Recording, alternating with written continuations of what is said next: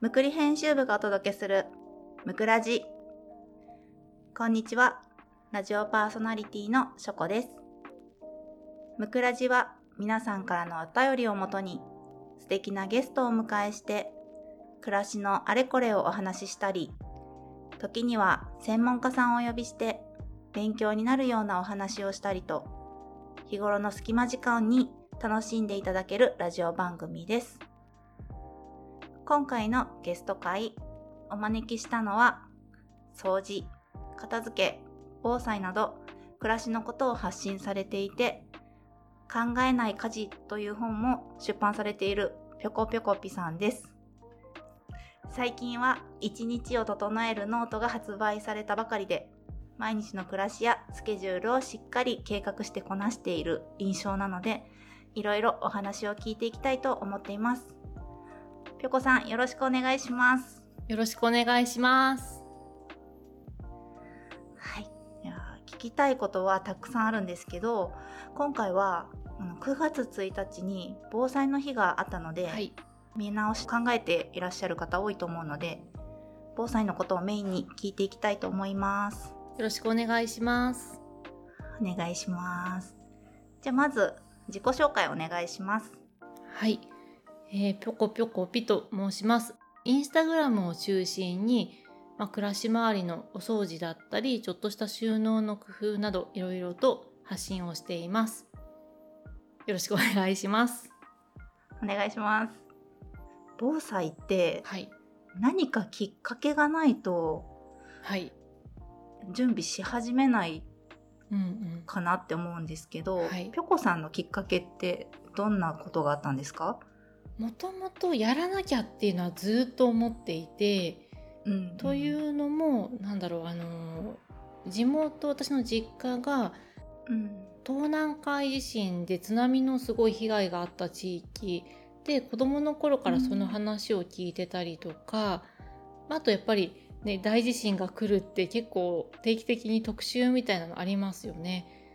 でうんうん。やらなきゃなと思ってとりあえずそれっぽくリュックに詰めてたんですけど詰めただけでで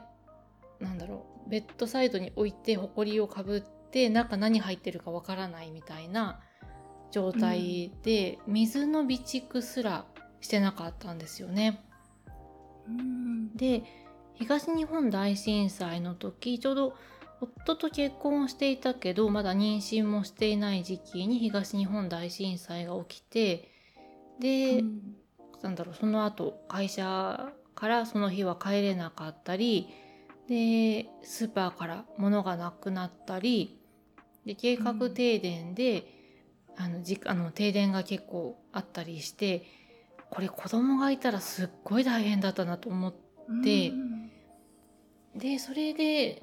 ちょっとずつなんだろうちゃんと自分ごと本当にリアルな自分ごととして考えて始めました。うんうんうん。その初めにベッドの脇とかにはい。置いてたのは、はい、実家の時とかですか？えー、とそれは結婚してからで一人暮らしの頃も一応置いてたんですけどでもなんだろう、一般的な防災のリストを見いろいろあると思うんですけどそれ見てうん。なんとなく水のペットボトル1本なんか食べ物ちょこっとみたいな。でラジオとあ懐中電灯とみたいな感じで、うん、そんなぐらいで入れてたよ入れてたような気がします。でもやっぱり子供の時から聞かされてたというか知識があったから早いですよね。結婚してからっていう方結構多い気がするんですけど私も結婚して、まあ、それこそ東日本のがあってからとりあえず防災セットを買いました。あーあるとねやっぱりちょっと安心ですよね。うんまあでも何が入ってるのかとか全然うん知らずにただ置いてただけですね。いやでも私も自分で詰めたけど何が入ってるかよく分かってないっていう忘れてるっていうそんな状態でした。うんうんへーじゃあまず初めには、まあ、揃えたというか、あ必要かなって思って入れたのはペットボトル。ペットボトルはやっぱ水はやっぱり大事だと思って入れたりとか、あとリュックの見直しと一緒に備蓄品も、ま、真面目に揃え始めて、まあ、水とか食べ物とか、なんとなく最初それっぽく揃えてみて、うん、でなんだろうあれが足りないんじゃないなんだろう考え始めるとあれが足りないんじゃないかこれがあった方がいいんじゃないかとかあでもこれは専用品買わなくても代用できるんじゃないかっていうのをちょっとずつ思いついてちょっとずつ充実させてったっていう感じですね。あとはあの子供が生まれた時に私はほほぼ甘味に近い混合だったので災害が起きた時に、当時は液体ミルクなかったので、粉ミルクかもしくはちょっとキューブになってるのとかとあと水とか哺乳瓶とかおむつとか赤ちゃんのものどうしようっていうのがすごい怖くって。で赤ちゃんのものを最優先に揃えたりとかしてそうなんかそそんな中で、防災って一般的にいろいろ言われているけど結構家庭によって違うんじゃないかなっていうのをちょっと思ったり、うんうん、そんなことを考えたりしました。そうですよね。ほんと小さいお子さんがいると、うん、普通に普段お出かけする時のカバンもめちゃくちゃ大きいのに、うんうんうん、それを何日分かって思ったら、本当何揃えたらいいか分かんなくなります。そうですね。ショコさんのお家だとお子さん3人とワンちゃん2匹いるじゃないですか。うん、ワンちゃんのこととか考えると、またね、うちと全然違うものになりそうですよね。そうですね、うん、一応ねなんかそのキャリングみたいなのとか、うん、まあ、うちの子たちはちょっとあのおむつしてる子もいるので、うんうんうん、おむつ入れたりとかはしてるんですけどあんまりそこまで用意できてないですね。いやでもそうだと思います。あの日常だけでもたくさんのものがいるしでたくさんのもの、必要なものを買うだけでもお金がかかるのにそれ以上に収納スペースとお金をかけて、防災するっていうのはやっぱりなかなか難しいなって思いながら、うん、うん、うちも一気には揃えられなくて、まあ、ちょっとずつちょっとずつっていう感じでやってきたっていう感じですね。うんうんうん。今あのちょっとずつっていうワードが出たけど、うんうん、ぴょこさんのインスタとかこの前ね並べてずらっと写真撮られているのとか見ると、はい、結構しっかり揃えられてるなって思うんですけど、うん、まあ、ちょっとずつ足していったにしても、まあ、多分ね今もまだ完璧ではないとは思うんですけど、うん、どれぐらいの期間で今の感じに持っていったんですか？どれぐらいでやっぱ東日本大震災が規定な規定なので何年でしたっけ？もうこの間10年とか言ってましたっけ？そうですね。11年でしたっけ？じゃあそれぐらいかけてなんだろうちょっとずつうん例えばお風呂入れなかったら辛いから汗拭きシート足そうかなとか、うん、なんだろう基本的なもの揃えた後にあでもトイレがないと辛いなとかでトイレも、うん、あのそれだけで完結するようないいセットだとたくさん買えなくって、うん、あのそれをまずちょっと買った後にまた調べた時にあこれでこういう揃え方をすると結構安くつくなと思ってまた数を安いものであの安いやり方で揃えたりとか、うん、なんか考えながら代用品も探しつつっていう。でも最初は代用品を、うん、考えて揃える方が難しくって、うん、専用のセットってよくできてるし高いけどハードル低くあの、ね、買えばいいみたいなところもあるから最初それを少なめに揃えてそこからちょっとずつ安く できる方法とかを考えていって、今の量になりました。100均とかもすごい売ってますよね。売ってますよね。意外としっかりしてるやつ。うんうんううんん。なんか水に濡らして膨らむタオルとか、うん。ね、なんか結構いいのいっぱいありますよね100均。うんうん。うんやっぱりなんか防災グッズってうん常に使うものじゃないから、うんうんとりあえず使えたらっていうところもあるんで、うんなんかそれにあまりお金かけすぎてもっていう気持ちがあるんですよね。思います。だから最初はやっぱりそう安く揃えるなら100均で揃えられるものからスタートしてうんでも例えばラジオは何か信用できるし信用できるっていうかあ安心感のある大手メーカーの買おうかなとかいう感じで、なんだろう最初は安いもので揃えて、うん、次の半年後とか1年後の見直しの時に1個ちょっと買い足すとかいうやり方でもいいんじゃないかなと思います。そのどこにこだわるかとか何をあの揃えていくかっていうのはやっぱり、ね、その各ご家庭とかその方の考えで変わってくるとは思うんですけどうん。ぴょこさんは年2回でしたっけ？チェックしてるの。2回ですね。そうちょうど9月1日の防災の日と,、えーと東日本大震災の3月11日がだいたい半年空いてるのでそのあたりに見直すっていうことをやっててでまあ前後1ヶ月ぐらいの間に見直せたらいいなっていう感じでちょっとずつやってます。その半年に1回見直すときは、はい全体を見直すんですか？それともこの3月の時はここを見直す？9月の時はここを見直すっていう風に決めてるんですか？一応全体見直してますね。あの今回ちょっと最近バタバタであんまりあの見直し全部は進んでないんですけどうん。とりあえず一番大事なメインの備蓄をあの見直しをやってであとはちょっと今度時間がある時に非常持ち出しリュックとかあと各部屋にちょっとだけ分散して備蓄してるものがあるのでそれをあの期限とかいろいろ確認しようと思っています。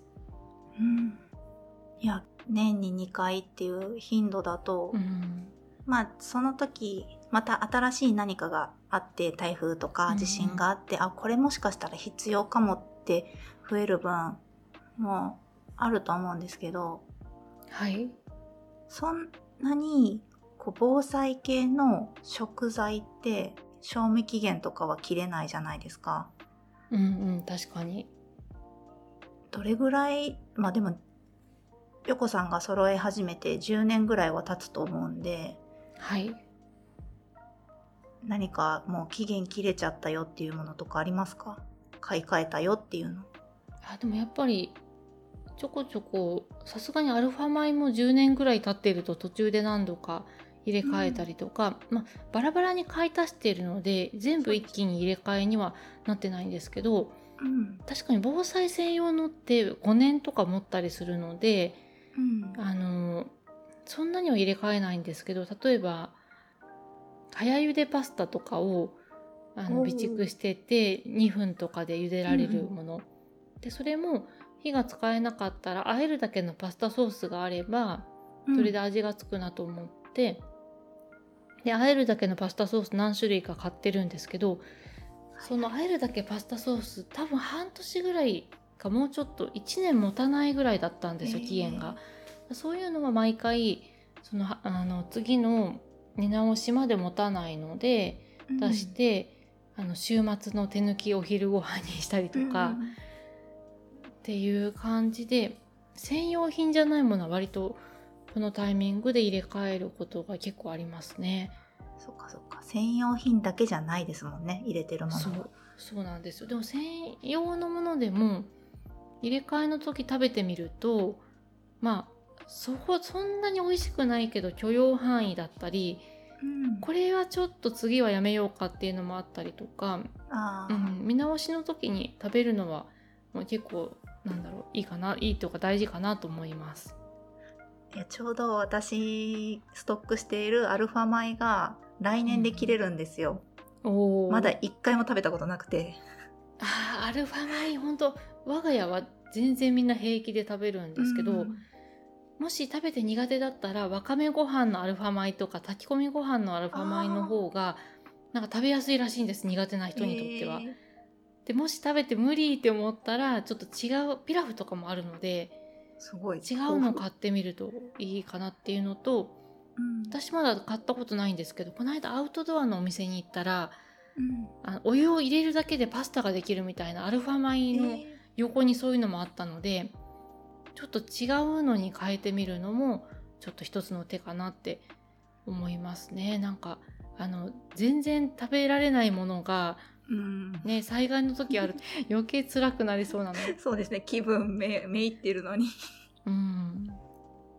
あそっか。ぴょこさんはアウトドアとかもするからそういうお店とかもチェックするんですね、そうですね。あのキャンプはちょっとうちまだやってないんですけど、まあ、川とか遊びに山とかに遊びに行くので時々あの、夫が特に好きで見に行って私もなんか付き合いで行くとうん。なんか防災に使えるものはないかなって見ちゃってあでもやっぱ結構ねさすがにキャンプ用品とか見るとあこれすごいいいなとか思ったりでもキャンプしない我が家にはちょっと高級すぎるかなとか、うんうんうんそうだキャンプが趣味の人最強だと思います。そうですよね。だってキャンプするためのグッズが防災にもなるから一石二鳥ですよね、なるし今日外で過ごしてってなった時に普通にできるってことですもんね。そうですよね。そう。だからキャンプ趣味になったらいいけどで 趣味にうちできてないですね。いつかね。そうしょこさんもそうだと思うけどお家大好きすぎて外のキャンプそんなにそんなに気が乗らないっていう 外でわざわざ泊まるのか みたいなね。そう山に行ってもその日は家に帰ってきたいっていう。一日遊んでまあデイキャンプってやつですかね。一日遊んで夜帰ってくるみたいな。そうしかもあの物を減らしたい勢としてはテントかとかちょっと考えちゃうっていう。物大きいから、うん。ああどこに置こうみたいな感じになるかもそうでもでテントとかあいあれが一式揃ってたらまた防災も強いなって思ううんけどいやあれを外でキャンプして帰ってきてお手入れして片付けて いやーちょっと大変だなと思ってその趣味じゃないものとしては。うんまあ、趣味の人はねすごいそれが楽しくてやられてる、るんで、もうほんと最強だなって思います。いいですよね。ぴょこさんがそのはい防災グッズの中で、うん。これはあってよかったって思ったものってありますか？これはあってよかった。なんだろう。でもそのアルファ米はやっぱすごい最強だと思っててうん。例えばレンジで温めるあのご飯とかお湯でも湯煎でも食べられるし、うん。あのだ煮たものはいっぱいあるんですけどアルファ米って水入れるだけでみ水の場合でも1時間入れればご飯になるのでうん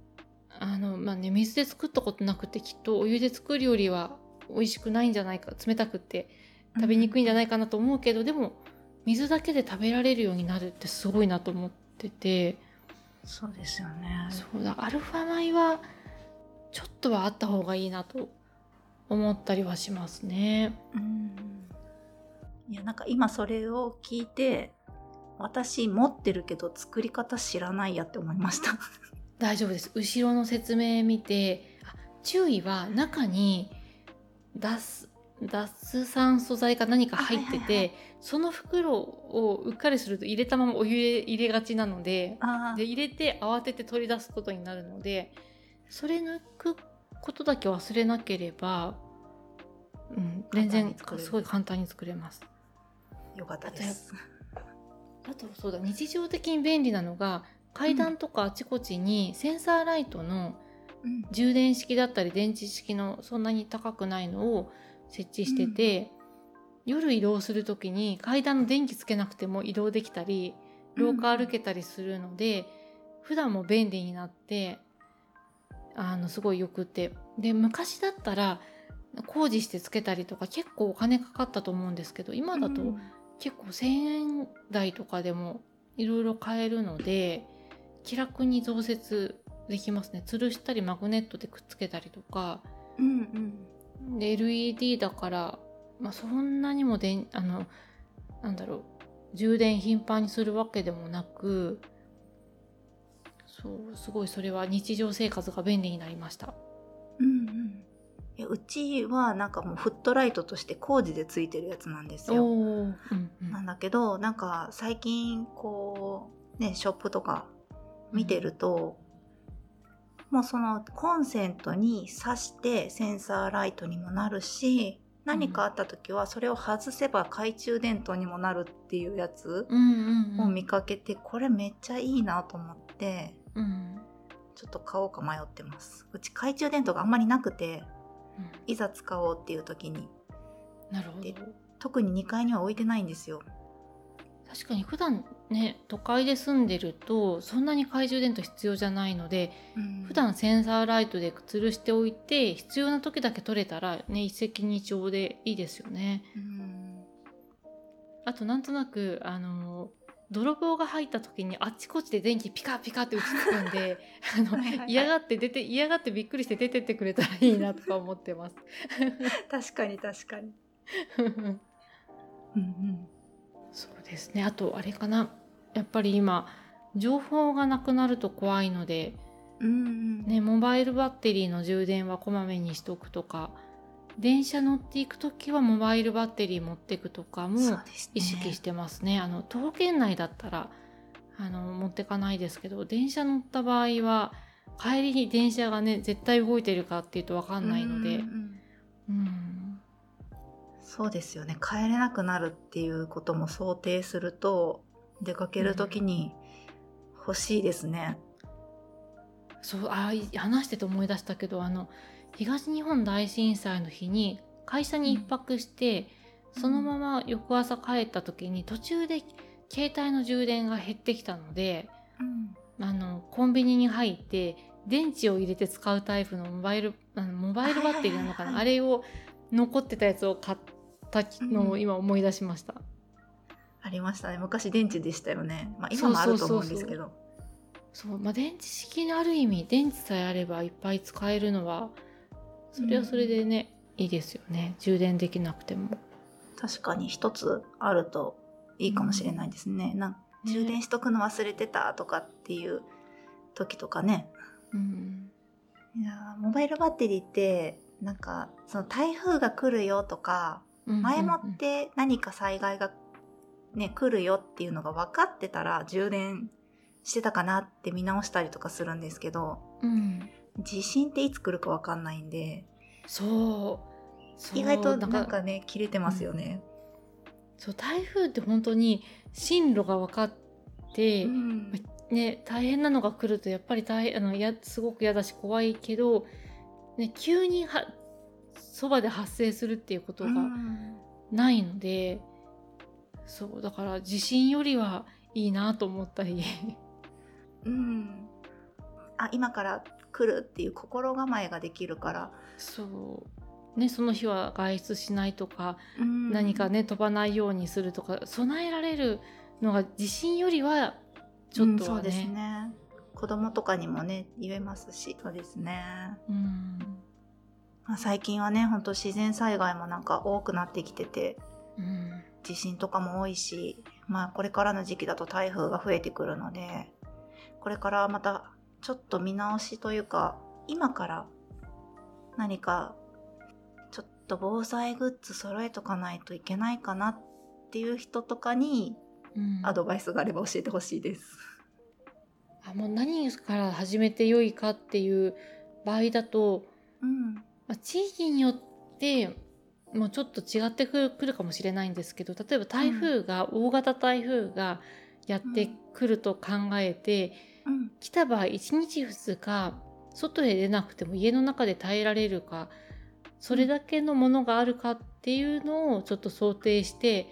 足りないものを置いとくあの買っておくっていう、あのそその分の備蓄は持っておくってするとそんなに多くない量から始めやすいんじゃないかなと思ったりします。まあ、地域によって台風ほとんど来ないところはもしかしたらそう像しにくいかもしれないんですけどうんうんなんだろう。水あの電気が切れちゃうかもしれない、うん。えートイレがあの、まあ、土地にもよると思うんですけどトイレの流れがね雨が降りすぎると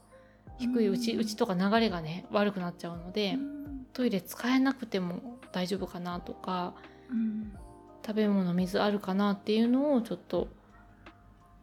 備えると始めやすいと思います。あとやっぱりあのちあの赤ちゃんとかまだ大人と一緒の食事ができないお子さんとかあとアレルギーと、えーペットがいるお家かどうかとあと介護が必要な方とか持病がある方によって優先する備えが多分変わると思うんですよね。そのうんうんだと持病があっても何かあった時にその薬がないと困るけど困るとかアレルギーのある場合だとあの災害の後に配給なんかいただいたものが食べられるかどうかわからないとか、ちょっと言葉の言い方が難しいんですけど弱い立場にある方とか何かその難しい状態にある方のものを優先して備えるのも一つの方法かなと思います。うんそうですね、まあ、暮らし方とか家族構成とかあと住んでる地域とかによって本当に第一に優先して備えないといけないことって違うと思うので、まあ、できればねそその自分のご自身の地域のことを調べてみたりとかうん。と同じような家族構成の方の、まあ、揃えてるものを参考にねインスタとかでも多分出てくると思うんでうんしてみたりとかもいいのかなって思いました。そうですね。あとあの備えたらわあの過去の私はそれで終わりだったんですけどやっぱり見直しの時期を決めておいて手帳に書いておいてでまあ負担が大きければ年に1回でもいいですしでできる方だともうちょっと回数を増やしたりしてあの、見直してあ、えー、と備えてあるものを確認してあのその時によって追加したりとかうんうん新しい情報を得た時にやっぱりそれもあった方がいいなとかいうのでちょっとブラッシュアップし続けるっていうのはすごく大事だと思います。うんうんそうですね。揃えて安心じゃなく、はい。そこまでこうがっつり防災防災ってならなくてもいいけど頭の片隅に、あなんかちょっと新しい情報を仕入れたと思ったらちょっと考えるきっかけになるといいですね。そうですね本当今のこの9月ってそういう情報もいつもよりも多いと思うのでちょっと気をつけているだけでも新しい情報がきっと手に入るんじゃないかなと思います。はい。ちょっとね、もっともっとお話を聞きたいところなんですが、そろそろ終わりの時間が迫ってきました。ありがとうございます。はい、ありがとうございます。今回のぴょこさんの話を聞いて、もっと防災について知りたくなったという方は、ぜひぴょこさんのインスタグラムとか、ぴょこさんが作られているハッシュタグ、ぴょこ防災部をぜひ検索してみてください。ぴょこぴょこぴさんをゲストにお迎えしてお届けしたむくらじいかがでしたでしょうか？感想などお便りいただけると嬉しいです。次回もぴょこぴょこぴさんにお付き合いしてもらおうと思っています。楽しみにしていてください。それでは皆さん、次回お会いするまで、さよなら。